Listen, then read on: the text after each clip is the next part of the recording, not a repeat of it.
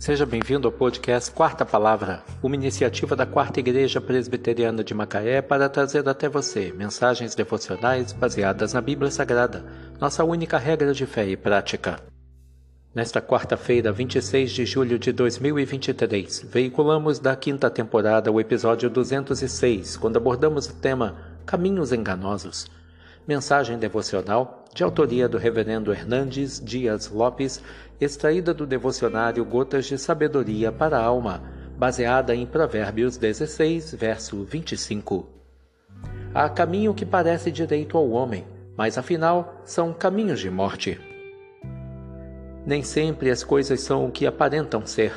Há muita ilusão ótica, há muitas miragens, muitos brilhos falsos, muita propaganda enganosa.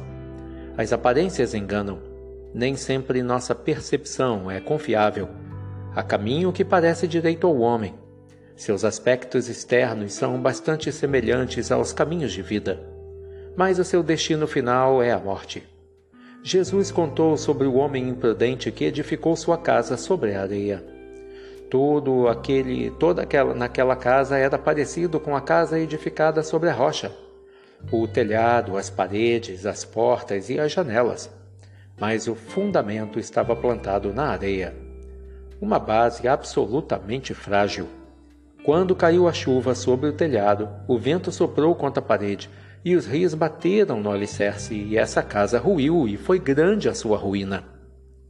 É comum as pessoas afirmarem: toda religião é boa, todo caminho leva a Deus, o que importa é ser sincero. Mas essas opiniões estão longe de ser verdadeiras. Nenhuma religião pode dar-nos salvação. Só há um caminho que nos conduz a Deus. Jesus Cristo afirmou: Eu sou o caminho e a verdade e a vida. Ninguém vem ao Pai senão por mim. Isto está expresso em João 14, versículo 6. Só existe um caminho seguro para o céu: é Jesus. Só há uma porta de entrada no céu: é Jesus. Fora dele não há salvação. Os outros caminhos podem parecer direitos ao homem, mas são caminhos de morte. Há caminho que parece direito ao homem, mas ao final são caminhos de morte.